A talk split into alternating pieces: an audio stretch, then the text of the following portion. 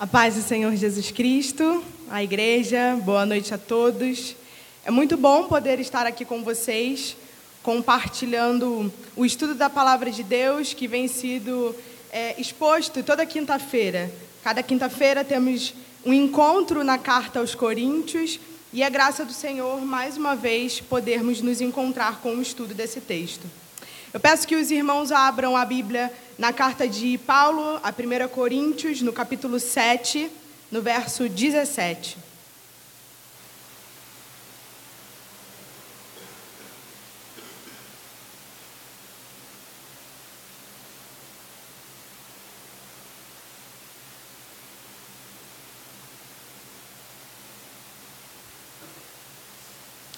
Primeira carta de Paulo aos Coríntios, capítulo 7, no verso 17.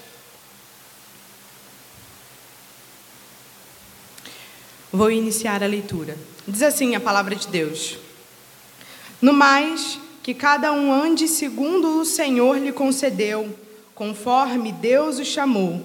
E isto, é isto que ordeno em todas as igrejas. Foi alguém chamado estando circunciso? Não desfaça a circuncisão. Foi alguém chamado estando incircunciso? Não se faça circuncidar.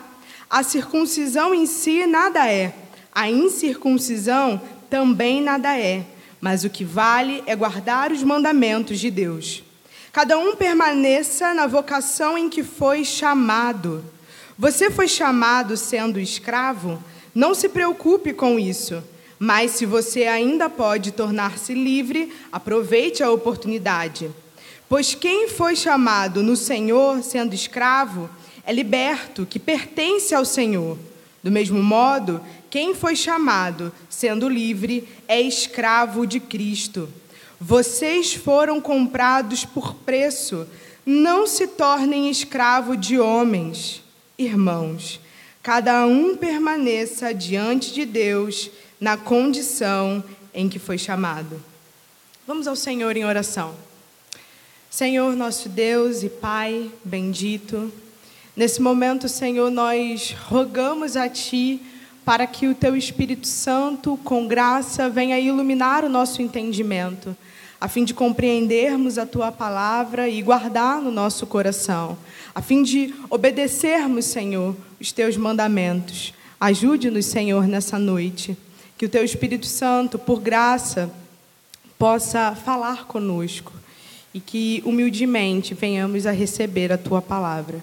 No nome do Teu Filho Jesus Cristo, eu faço essa oração a Ti. Amém. Existem alguns movimentos básicos que nós precisamos fazer quando queremos fazer uma boa interpretação bíblica. Um movimento básico, dentre esses, é aquele de olhar um contexto antes de necessariamente se voltar para o texto. Ou seja, eu preciso olhar esse texto aqui que lemos e nos voltar para o contexto dele, a fim de compreender com exatidão o que esse texto tem a nos dizer. Só que quando nós lemos esse texto, que acabamos de ler, do verso 17 ao verso 24, e voltamos para o contexto, num primeiro momento, não parece fazer muito sentido. Afinal, como fomos de casamento e celibato para circuncisão e incircuncisão e escravidão e vida livre? Na semana passada, o pastor expôs o início do capítulo 7, onde ele desenvolveu e nos apresentou um problema da igreja de Corinto. Qual problema era esse? É, tratado aqui nesse texto. Alguns homens acreditavam haver maior santidade em Cristo, se afastando do relacionamento conjugal.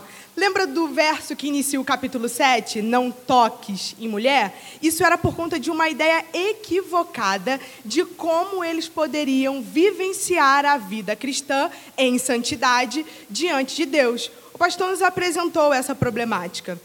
Então, Paulo, nos versículos anteriores, vai responder a essa questão de maneira bem direta, bem prática, até porque, muito provavelmente, isso já estava trazendo algumas problemáticas na igreja de Corinto. Então, de maneira bem direta, ele diz que aquele que tem a sua mulher permaneça com a sua mulher, que aquela que tem o seu esposo permaneça com o seu esposo, a fim de que a imoralidade sexual não avance na igreja.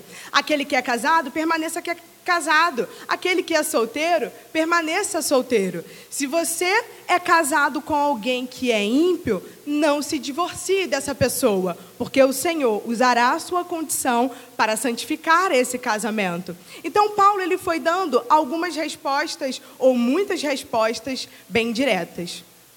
Entretanto, nessa perícope que nós lemos, Paulo vai fazer uma digressão, ou seja, ele vai se afastar daquela problemática específica, casamento e celibato, que ele trabalhou no texto anterior, e vai agora trazer uma resposta com fundamentação teológica. Ele vai responder a um problema teológico, ou seja, ao problema deles acreditarem que a condição civil tinha alguma interferência no relacionamento deles com Deus, isso era uma perspectiva teológica, Paulo agora também vai responder isso de maneira mais propriamente dita teológica à igreja de Corinto. Eles tinham uma falsa percepção de como a condição de casamento ou celibato influenciava o estado de um crente em Jesus Cristo. Então, para tal objetivo, para que Paulo alcance essa resposta teológica que ele deseja dar, ele vai trazer duas ilustrações nesse texto que nós lemos, a saber, circuncisão e incircuncisão, escravo e livre. Cada uma dessas coisas sendo apontada em um referencial, o chamado de Deus. Olhamos para o verso 17 agora. No mais, que cada um ande segundo o que o Senhor lhe concedeu, conforme Deus o chamou. É isto que ordeno em todas as igrejas. Paulo irá tratar de aspectos individuais, ou seja, o casamento, o celibato, a circuncisão, o ser escravo, coisas que são de demandas individuais por uma perspectiva geral por um fundamento que abarca todas essas individualidades. O que é isso? O chamado de Deus em Cristo Jesus que todo cristão recebeu. É importante salientar que Paulo, ele trabalha aqui esse aspecto de andar segundo o Senhor lhe concedeu, ou seja, cada um individualmente vivendo diante do Senhor, conforme Deus o chamou, e trabalhar de que isso é uma ordem que ele dá a todas as igrejas de maneira bem intencional. Paulo ele faz um movimento bem intencional nesse sentido. Eu falei no início, na introdução, de que a afirmativa da igreja de Corinto era um problema teológico. Quando Paulo diz que ele ordena que todos os crentes, crentes andem segundo o chamado de Deus, e que ele ordena isso não apenas na igreja de Corinto, mas também em todas as igrejas, ele está se valendo da catolicidade da boa teologia. Ou seja, quando os corintos leem essa frase de Paulo, eles não podem acreditar que isso é um problema da teologia de Paulo. Vamos ficar com a nossa teologia. A mulher não deve tocar em homem. Isso é bom para a vida cristã. Não. O que Paulo está dizendo aqui? Existe um erro na teologia de vocês. Isso é o que eu ordeno a vocês e é o que todas as igrejas creem. Vivam conforme o chamado de Deus. Não apenas a igreja de Corinto poderia ser tentada a vivenciar um aspecto da vida cristã de maneira individualista, ou seja, olha, eu creio em Jesus Cristo, eu faço parte dessa igreja local, mas é até aqui. No que diz respeito ao meu namoro, no que diz respeito ao meu casamento, no que diz respeito à minha profissão, eu cuido disso diante do Senhor. É uma inclinação que nós temos a vivenciar aquilo que parece porque só parece que podemos viver uma realidade da nossa vida afastado daquilo que a Escritura ordena, afastado daquilo que a, que a igreja crê. Então, Paulo ele faz um movimento de, primeiramente, confirmar de que isso é uma vivência individual, que cada um vive e anda diante de Deus, mas que isso é ordenado debaixo do senhorio de Cristo e daquilo que toda a igreja de Jesus Cristo crê. Num segundo momento, ainda nesse texto, nós nos deparamos com a palavra chamado, conforme Deus o chamou. Essa palavra ela vai aparecer pelo menos sete vezes nesse texto que nós lemos, nessa perícope que nós lemos. Portanto, é importante, antes de adentrarmos mais profundamente no estudo, definir o que Paulo quer dizer aqui com chamado. Qual é a ideia que Paulo está querendo aqui transmitir com o chamado? A palavra chamado aqui significa, se refere à conversão cristã. O momento em que uma pessoa é eficazmente chamada à nova vida em Cristo pelo poder do Espírito Santo. E, portanto, ela tem comunhão com Deus por meio da obra eficaz e completa de Cristo Jesus. É isso que nós devemos ter em mente quando vemos Paulo de maneira é, constante se referindo ao chamado de Deus em Cristo Jesus, trazendo aos cristãos em Corinto que eles devem viver uma vida diante do Senhor e as condições a qual eles vivem de escravo, de circunciso, de incircunciso, de casamento ou celibato diante de Deus, de acordo com o chamado que eles receberam de Deus em Cristo Jesus. Caminhemos então para a primeira ilustração de Paulo, que é uma ilustração que vai trabalhar uma perspectiva religiosa e uma perspectiva étnica. Acompanhe o verso 18 comigo, que diz assim: Foi alguém chamado estando circunciso? Não desfaça a circuncisão. Foi alguém chamado estando incircunciso? Não se faça circuncidar. Circuncisão e incircuncisão é um problema na igreja dos Gálatas. É um problema também na igreja dos Romanos. Mas não é um problema na igreja dos Coríntios. Isso não é um debate, isso não é um desafio interno da igreja local. Podemos claramente perceber isso quando nós olhamos para a primeira carta aos Coríntios e a segunda carta aos Coríntios, onde esse assunto não é trabalhado, onde esse assunto não é abordado de maneira urgente, como ele, como ele é, por exemplo, nos primeiros capítulos de Romanos, ou como ele é também na carta aos Gálatas. Portanto, esse não é um problema da igreja aos Coríntios. Mas ainda assim, Paulo vai incluir essa ilustração a fim de ensinar a igreja aos coríntios. O fato de Paulo tomar dessa ilustração nos deixa claro de que, apesar dessa não ser uma problemática da igreja aos coríntios, é uma ilustração que eles iriam compreender a igreja ao Coríntios, mesmo sendo uma igreja majoritariamente gentílica, iria compreender a, a problemática prática e teológica da circuncisão e da incircuncisão. Portanto, ele poderia usar perfeitamente essa ilustração com a igreja.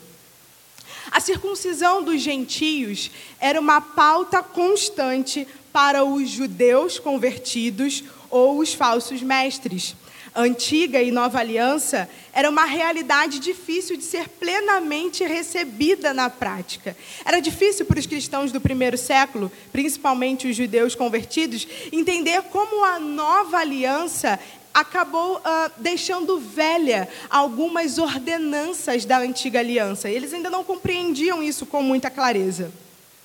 Portanto, falar aqui de circuncisão para aqueles que eram gentios fazia sentido. E a ordenança de Paulo, que é aquele que é incircuncido, incircunciso, não se faça circuncidar, é algo que os gentios entenderam num primeiro momento. Fazia sentido aquela realidade deles não se deixarem circuncidar, ainda que não fosse um problema direto. Já no lado da incircuncisão, alguns teólogos vão trabalhar o fato de que Paulo não está fazendo uso de mera retórica nesse texto, trabalhando algo que realmente não poderia acontecer, mas só trabalhando com contrastes, ou seja, um circunciso se tornar incircunciso. Isso não é mera retórica. Paulo não está querendo aqui é, estabelecer apenas um contraste. Alguns teólogos e comentaristas do livro de Corinto vão trazer de que essa era uma possibilidade real para alguns judeus étnicos sair da circuncisão para a incircuncisão. Por quê que eles desejavam isso? Dentro de algumas das vivências sociais do mundo grego estava a prática dos esportes. E alguns esportes dava para se notar se alguém era circunciso, se alguém era circuncidado. E essa circuncisão detona, de, denotava, na verdade, que essa pessoa ela era judia, ela vinha de uma etnia hebreia. Logo, dentro da perspectiva dos gregos, a divisão das etnias era da, segunda, da seguinte forma: existem os gregos e existem os bárbaros. Tal como para o circunciso existe o mundo dos judeus e dos gentios, para os gregos existia o um mundo dos gregos e dos bárbaros. E os bárbaros, bárbaros eram basicamente o restante da sociedade. Existia a sociedade, os gregos, e o restante da sociedade. Então, esses judeus, a fim de talvez se tornarem mais aceitáveis dentro de uma vivência social, poderiam desejar a, a incircuncisão, ou seja, remover a sua circuncisão. Só que no verso 19, Paulo vai dar uma resposta a esses dois grupos. Tanto aqueles que desejavam se circuncidar por conta da vivência judia, quanto aqueles que desejavam é, reverter a sua circuncisão por conta de uma aceitação social. No verso 19, Paulo vai dizer assim: a circuncisão em si nada é, a incircuncisão também nada é mas o que vale é guardar os mandamentos de Deus.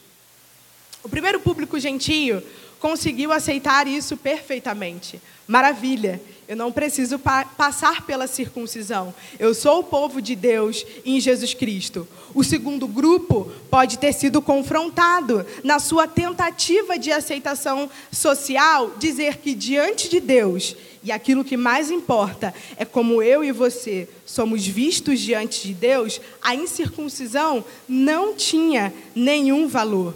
Então, os dois grupos foram diretamente confrontados nessa afirmativa de Paulo. A incircuncisão e a circuncisão não têm nenhum valor diante de Deus. Ela não importa. O que de fato importa é guardar os mandamentos do Senhor.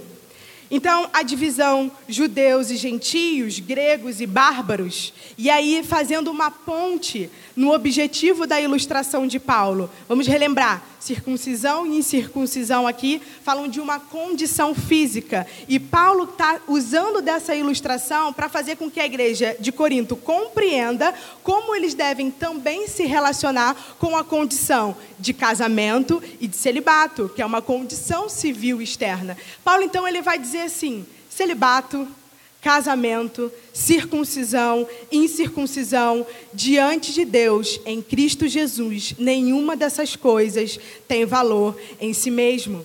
Afinal de contas, afinal de contas, como ele diz aqui no restante do texto, que o que tem valor é guardar os mandamentos de Deus. Em João capítulo 14, Jesus Cristo diz que aquele que o ama é aquele que guarda os seus mandamentos, e esse será amado por seu Pai, e também será a moradia dele. Então, o que de fato define o status de alguém diante de Cristo e também o modo como essa pessoa deve se ver diante da sociedade, não são as questões externas, é aquilo que ela recebe em Jesus Cristo e a comunhão que ela tem com Ele por meio do guardar os seus mandamentos. Então, Paulo diz: vocês não devem abraçar uma pseudo-espiritualidade, ou seja, a circuncisão, uma prática exterior, uma ordenança da antiga aliança, e nem tampouco devem se encaixar na sociedade grega para serem aceitos.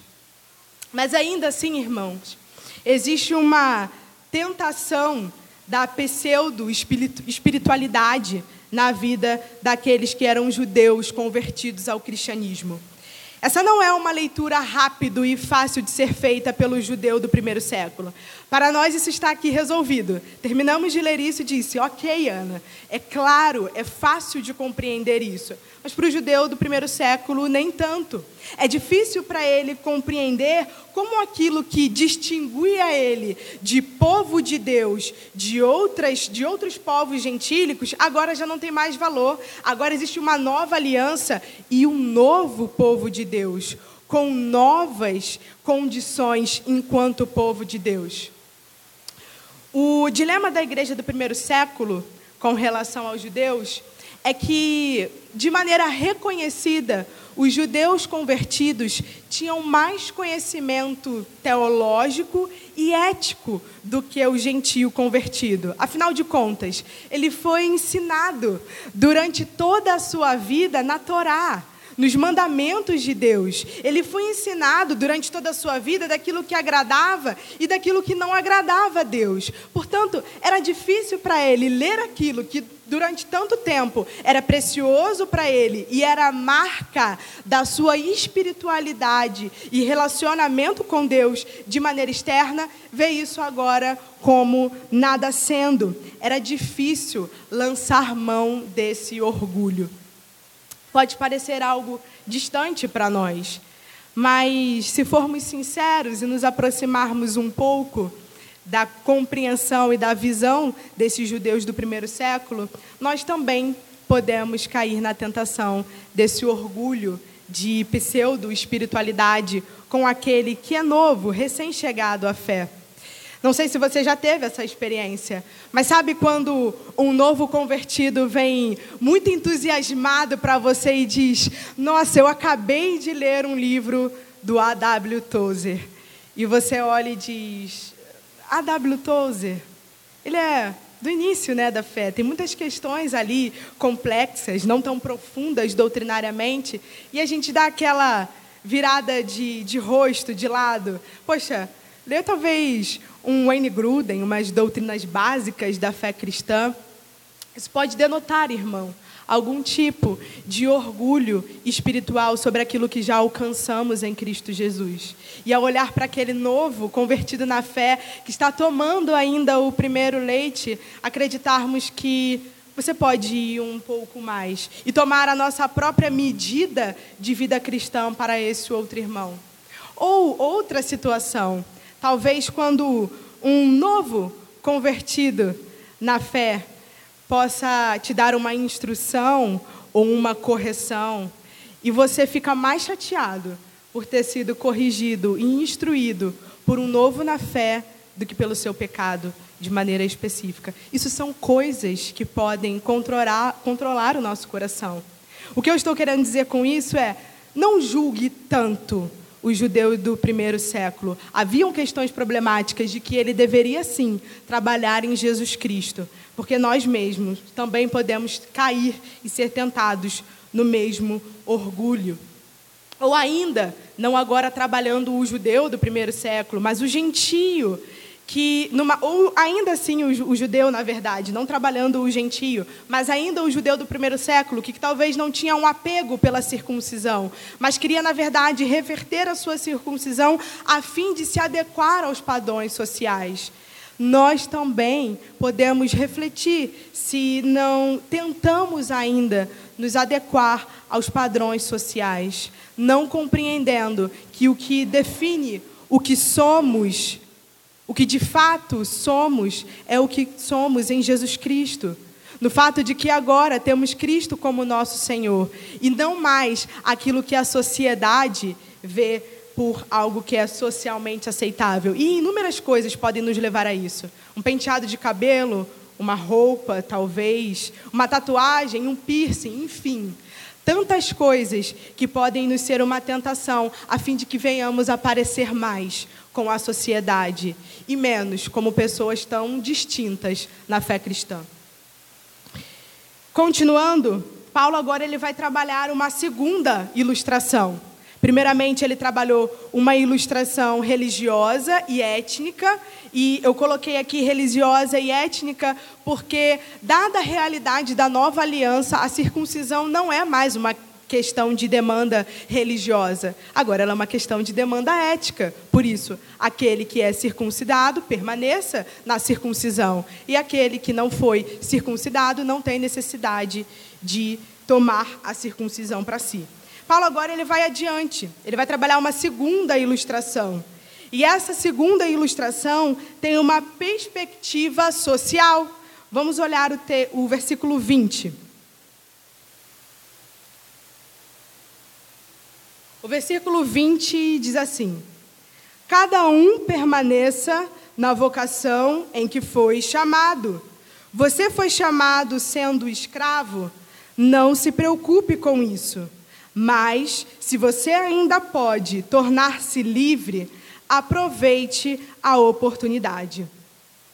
A ideia de vocação aqui no verso 20 é melhor colocada não como vocação no que diz respeito a uma igualdade de chamado, mas a uma ideia de condição, do estado em que aquela pessoa estava. No modo como Paulo traz aqui mesmo: circuncisão, incircuncisão, escravo, livre.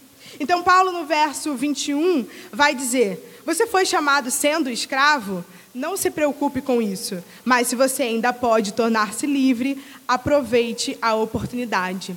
Esse texto, ele é muito importante, porque ele nos demonstra que Paulo tem claramente um senso de proporção aqui. No texto anterior, ele está dizendo: se você foi chamado circunciso, permaneça na circuncisão, ou seja, não mude a sua condição. Se você foi chamado sendo incircunciso, não mude também a sua condição, porque essas duas coisas não têm valor diante de Deus em Cristo Jesus.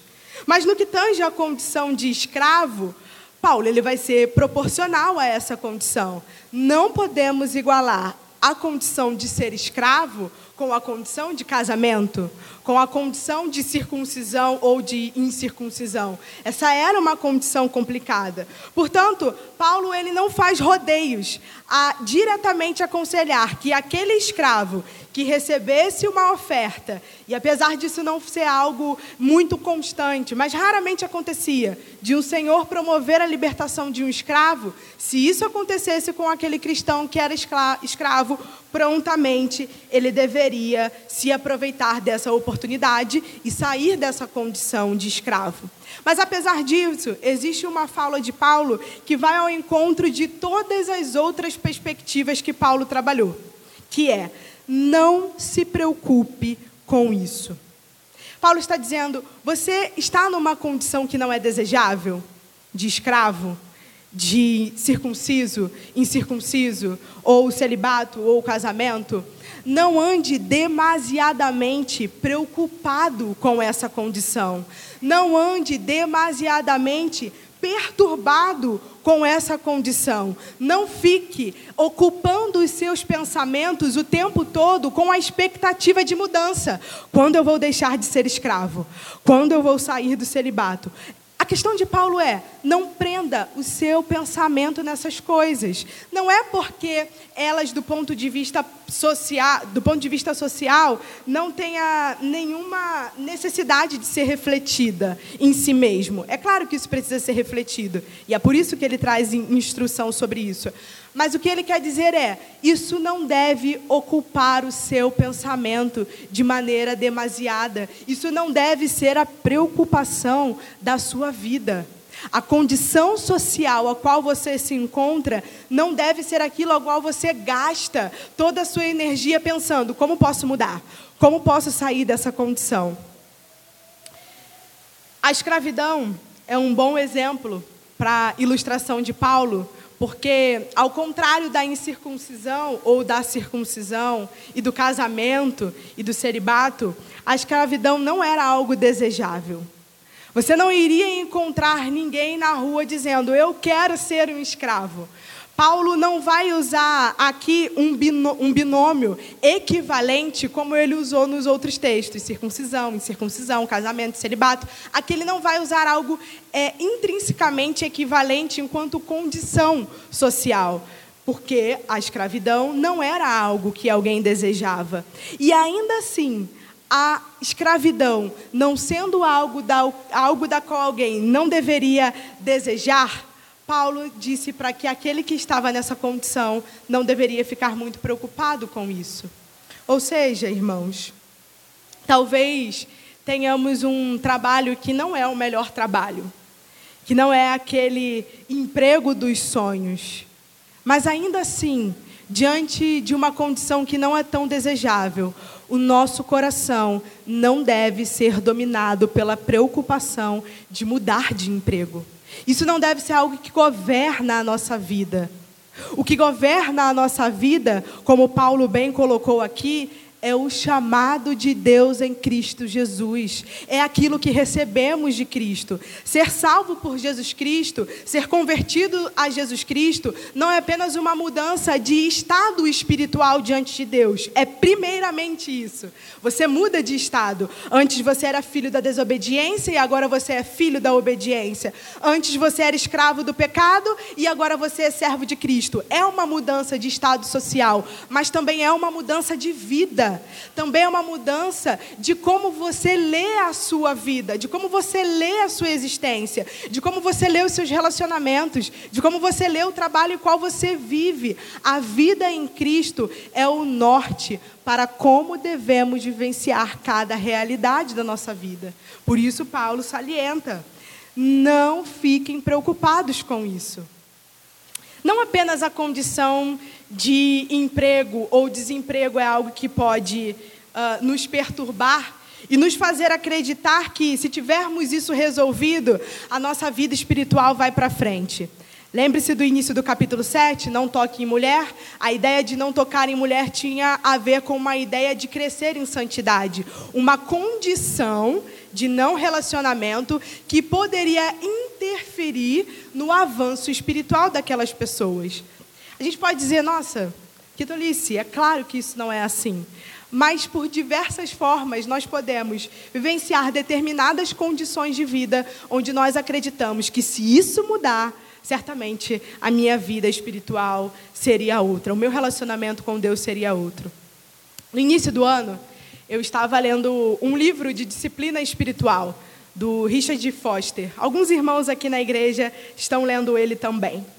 E um dos pontos a qual o Richard trabalhava é, como sendo algo importante, não essencial, mas importante para a vida espiritual, era a meditação e contemplação da natureza. Ele dizia: se você contemplar a natureza, a criação, os, pás, os pássaros, as árvores, o mar criado por Deus, a imensidão dessas coisas, certamente você será tomado por um vislumbre maior de quem Deus é, de quem esse Deus Criador é. Ao ler essas coisas, sendo bem sincera, eu olhei para minha janela e tudo que eu vi era fio de telefone e casas atumultuadas umas às outras. E o meu coração, naquele momento, pasme, pensou poxa, talvez a minha vida de disciplina espiritual não vai tão para frente porque eu não tenho um grande mar para contemplar. E sabe, eu sei que isso é muito importante. Alguns de nós aqui já fomos à praia e foi tomado por aquele vislumbre de que, nossa, olha o que Deus criou, olha a imensidão desse mar. E o nosso Deus apenas coloca os pés deles de maneira figurada, né, trabalhando a grandeza de Deus, como os salmos trabalham. Isso é muito maravilhoso. E eu, naquele momento, pensei: poxa, se eu tivesse uma casa que estivesse de frente para o mar. Ou então, se eu tivesse uma janela que me colocasse de frente para uma árvore muito bela, eu teria contemplações mais profundas. Mas que equívoco do meu coração acreditar que o meu relacionamento com Deus ou a minha vida espiritual dependia de uma contemplação da natureza, no sentido de depender essencialmente. Não é que isso não possa ser proveitoso, mas não dependia essencialmente, porque jamais o Senhor iria me colocar numa condição me conceder, porque a casa onde eu moro, geograficamente, materialmente, economicamente, é a casa que o Senhor me deu. Eu creio nisso de maneira absoluta. Deus é um Deus soberano. Ele é o Deus de, que providenciou a minha vida antes mesmo que eu nascesse. Que tolice a mim acreditar que Ele iria me colocar numa condição onde algo me fosse negado na vida com Cristo, em comunhão e em disciplina espiritual. Que tolice dos coríntios acreditar que o casamento, ou o celibato, ou qualquer outra coisa de condição externa, de condição econômica, social, civil, seria de empecilho para o avanço e santidade deles com Deus. Logo, irmãos, um ponto importante a se fundamentar. A nossa condição social, ela não interfere no nosso relacionamento com Deus. O nosso relacionamento com Deus está em Cristo Jesus e no Espírito dele que habita em nós e nos concede plena comunhão com Deus. A condição social e econômica, como Paulo está trabalhando aqui, a escravidão, que nada é, ela também não é uma expressão de relacionamento com Deus. A condição social que você tem, pobre, classe média, rico, professor, médico, doutor, o que quer que você seja, isso não é uma expressão de relacionamento com Deus. E aí, para que os irmãos possam usar, possam usar, esse texto é um pé na porta da teologia da prosperidade. A teologia da prosperidade diz que a sua condição social, a sua condição econômica, ela é uma expressão do seu relacionamento com Deus. Se você ora bastante, se você obedece muito o Senhor, certamente todas as bênçãos do Senhor o seguirão. Logo, a condição social que você tem é uma medição do seu relacionamento com Deus, do seu status em Cristo. E isso é uma inverdade. Isso é algo que definitivamente não corrobora com o ensino das Escrituras. A condição social nada é diante de Deus em Cristo Jesus. Avançando no verso 22, Paulo vai dizer assim: Pois quem foi chamado no Senhor, sendo escravo, é liberto que pertence ao Senhor. Do mesmo modo, quem foi chamado sendo livre é escravo de Cristo. Novamente, de maneira clara e enfática, Paulo, mais uma vez, vai usar um binômio: escravo e livre. E ele vai usar esse, esse contraste para fortalecer a sua afirmativa teológica durante desse texto. Essa condição social não tem valor diante de Deus. O que de fato importa é o seu estado em Jesus Cristo. Já que o escravo, aquele que é escravo do ponto de vista social, na verdade é liberto em Cristo Jesus. O estado espiritual dele diante de Deus definia o seu olhar social. Vá rapidamente comigo no texto de Romanos, capítulo 6, do verso 5 ao verso 6.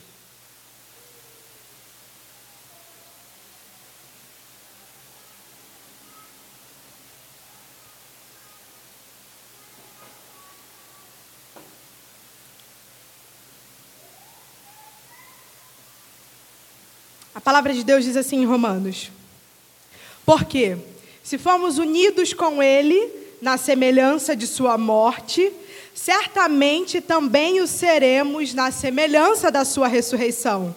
Sabendo isto, que a nossa velha natureza foi crucificada com Ele, para que o corpo do pecado seja destruído e não mais sejamos escravos do pecado. O que Paulo está dizendo aqui? Vocês são libertos em Cristo Jesus. A condição social de escravidão de vocês não é maior do que a liberdade que foi concedida a vocês em Cristo Jesus. Vocês são libertos do pecado. Isso é o que de fato importa. Isso é o que de fato é mais importante na vida de vocês. Vocês que são escravos não são mais escravos do pecado e, portanto, também não são mais escravos dos homens em última instância. Vocês são livres também em Jesus Cristo. E esse argumento vai ficar claro porque Paulo vai usar de liberdade, ou de escravidão, na verdade, para aquele que é livre socialmente. Para aquele que é escravo socialmente, Paulo vai dizer: você é liberto em Jesus Cristo. Você recebeu alforria do pecado. Para aquele que é livre socialmente, ele vai dizer: você é escravo de Jesus Cristo. Você está debaixo do senhorio de Jesus Cristo. Existe alguém que é seu dono não são homens, mas é Jesus Cristo, o Filho de Deus. Então, nas duas realidades, Paulo vai trazer que você sendo escravo, você é livre em Jesus Cristo e você é escravo de Cristo. E se você socialmente, dentro daquele contexto, era alguém livre, você é escravo de Jesus Cristo e liberto em Jesus Cristo. Isso é o que de fato importa na vida daquele que era escravo ou naquilo que era livre? O chamado de Deus em Cristo Jesus. E eles deveriam permanecer na sua condição de escravidão ou de liberdade, segundo essa realidade que eles receberam na salvação em Cristo Jesus. Escravidão em Cristo e liberdade em Cristo Jesus. É importante salientar que esse texto não é um texto que vai tratar diretamente da problemática social da escravidão. Essa não é a preocupação de Paulo aqui nesse texto. Portanto, não é um texto onde nem nós ou qualquer outra pessoa deve usar para salientar ou argumentar, dizendo que Paulo não se preocupava com a escravidão. Tanto Paulo quanto cristãos, ao longo da história da igreja, vão sim responder a essa triste condição de escravidão, de indignidade humana que colocava uma pessoa diante da outra à luz da Escritura, mas não aqui. Esse não era o ponto definitivo de Paulo. No verso 23, Paulo vai concluir a questão da liberdade da escravidão em Cristo com a seguinte afirmativa: Vocês foram comprados por preço, não se tornem escravos de homem. Novamente, Paulo vai apontar para a obra de Jesus Cristo na cruz, a fim de confrontar um comportamento, uma visão equivocada da igreja de Corinto. No capítulo 6, no verso 20, quando Paulo vai tratar da, da questão de prostituição e imoralidade da igreja de Corinto, ele vai fazer essa afirmativa: Vocês foram comprados por um alto preço Logo, não vivam com o corpo de vocês, o corpo que foi comprado e adquirido por Cristo com preço de sangue, em imoralidade, em prostituição. Ele vai retomar esse argumento aqui novamente, dizendo: vocês foram comprados por Jesus Cristo. Cristo pagou um alto, um alto preço por vocês todos os seus pecados, todas as suas deficiências e debilidades no que tangia ao relacionamento com Deus foram colocadas sobre Cristo. Ele pagou o preço da culpa de vocês. Ele pagou o preço para que vocês fossem reconciliados com Deus. Portanto, não coloquem o relacionamento de vocês com Deus aprisionado a condições externas. O preço que Cristo pagou foi muito alto para que vocês adotem uma hermenêutica de vida onde vocês acreditam que o não tocar em mulher, que o permanecer casado, ou não ou permanecer casado não, ou estar casado, ou viver em celibato, ser circunciso ou incircunciso, escravo ou livre, vai influenciar diretamente na vida de vocês com Deus. Não. Vocês foram comprados por um alto preço. Não sejam escravos de homens. Não sejam escravos de ensinamentos, de ensinamentos que não são bíblicos. Não toque mulher. Isso pode ter algum valor externo, isso pode ter algum valor legalista, mas não tem valor diante de Deus. Não ah, ah, tomem a incircuncisão ou tomem a incircuncisão. Esses ensinos não eram bíblicos. Isso era permanecer numa condição de escravidão da mentalidade daquele tempo, do etos daquele mundo. Tentativa de se adequar à sociedade. Isso era escravidão de homens. E aí, uma pergunta que cabe a nós, como também foi para a igreja de Corinto como nós nos relacionamos com profissão, carreira de trabalho, relacionamento, vivência familiar, como nós nos relacionamos com essas coisas. Segundo Atos desse mundo, de que você vai alcançar um bom lugar quando você concluir a sua faculdade e então poder trabalhar naquilo que você se formou. Ou quando você tiver todas as notas adequadas e altíssimas na sua faculdade, tudo isso são que, pensamentos, raciocínios falaciosos do nosso tempo, de que isso te dá valor, de que isso te dá dignidade intrínseca, ou até mesmo quando você espera por uma grande mudança. Trabalhando um pouco aqui o que Paulo trabalhou no verso 20, quando ele falou sobre não estarem preocupados em mudar da condição de escravo para livre. O quanto nós acreditamos de fato que a mudança que aconteceu na nossa vida, não. Quando eu me casar e não morar mais com os meus pais, esse problema vai se resolver. O quanto nós nutrimos esse tipo de pensamento que não está fundamentado naquilo que temos em Cristo Jesus, mas aquilo que é externo na nossa vida.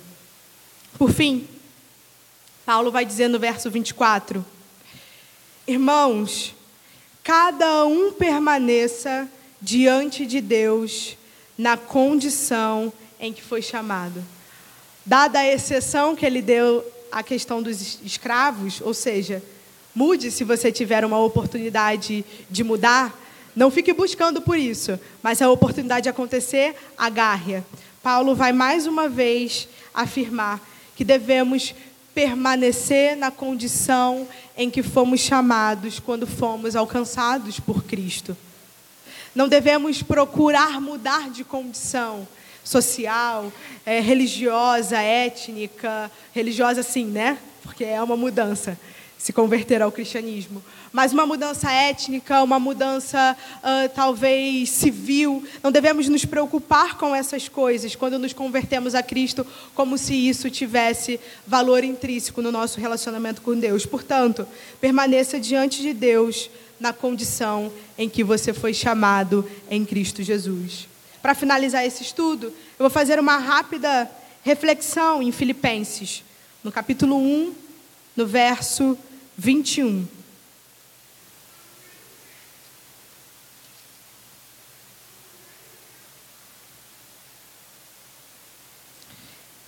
Essa reflexão se dá por desdobramento do discipulado doutrinário que recebi do pastor na semana retrasada, se eu não me engano, e que certamente servirá de reflexão para nós nessa noite. Filipenses 1, capítulo 1, verso 21, diz assim: Porque para mim o viver é Cristo e o morrer é lucro. Cada uma das condições em que vivenciamos devem ser vivenciadas diante de Cristo.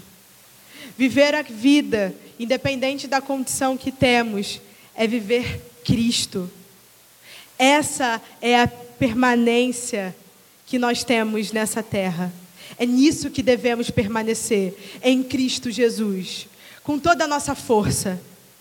Devemos nos agarrar nisso com toda a nossa força, viver Cristo em todas as condições que o Senhor nos conceder de vida, porque a mudança verdadeira, a mudança genuína, a mudança radical que pode nos acontecer é passar da morte para a vida em Cristo Jesus.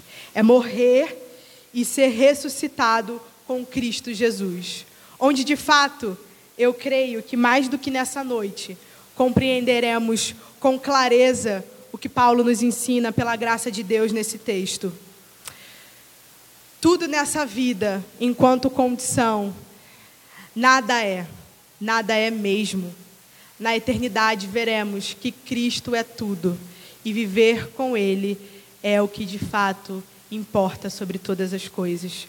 Quando todas essas coisas passarem casamento, vida de solteiro, profissão, condição social, pobre, rico quando tudo isso passar, eu creio que compreenderemos profundamente e completamente de que Jesus Cristo é tudo para nós e que a vida com Ele é aquilo que realmente traz sentido, alegria, satisfação e contentamento pleno para a nossa vida. Amém? Vamos ao Senhor em oração. Senhor Deus e Pai, Senhor, humildemente podemos reconhecer nessa noite que talvez temos por diversas vezes, Senhor, sucumbido. Não a teologia da prosperidade que vemos na TV, mas às vezes a teologia da prosperidade que mora no nosso coração. A tentação de freneticamente ter um melhor emprego, freneticamente buscar um relacionamento. Cada uma dessas coisas, Senhor, não expressam aqueles que receberam o chamado de Deus em Cristo Jesus. Vida completa e genuína em Jesus Cristo. Filiação eterna, graça abundante. Senhor, tenha misericórdia de nós. Que tal como Paulo pôde ensinar e iluminar o entendimento da igreja de Corinto, o Senhor possa fazer isso conosco nessa noite. Que venhamos a compreender que nada, Senhor, do que temos externamente é de valor para a nossa comunhão com o Seu Filho Jesus Cristo. Tudo o que é necessário para a nossa plena comunhão com o Filho de Deus, com o Seu Filho Jesus Cristo, nos foi, concedida na, nos foi concedido na cruz do Calvário. Temos paz com o Senhor, fomos reconciliados com o Senhor e podemos ir na direção do Senhor com tranquilidade, Senhor, com confiança, porque Jesus Cristo é aquele que nos justifica plenamente. Ajude-nos, Senhor, a viver uma vida agradável a Ti. Ajude-nos a viver de maneira coerente com o chamado que recebemos em Cristo Jesus. Que a tua glória, Pai, possa resplandecer em nossa vida para aqueles que não conhecem a Cristo. Sim, os homens que não conhecem a Cristo nesse mundo podem andar preocupados com muitas coisas, como mudar de casa, como mudar de emprego, não nós, Senhor, não nós. O nosso coração se assenta em, em, tranquilidade, na certeza de que o Senhor é o Senhor das nossas vidas, da nossa vida, de que aquilo, Senhor, que nós não poderíamos resolver de maneira nenhuma, o Senhor fez, nos reconciliando contigo no teu filho Jesus Cristo. Que pela graça de Deus, possamos compreender de que viver é Cristo e morrer é lucro e a mudança, Senhor, a mudança que o nosso coração tanto anseia, só será cumprida no dia em que morrermos e ressuscitarmos com Cristo na vida eterna. É no nome do teu filho Jesus Cristo, Pai, que eu peço que essas verdades se assentem no nosso coração nessa noite, para a honra e glória do Senhor. No nome do seu filho Jesus Cristo, eu oro no poder do Espírito Santo. Amém.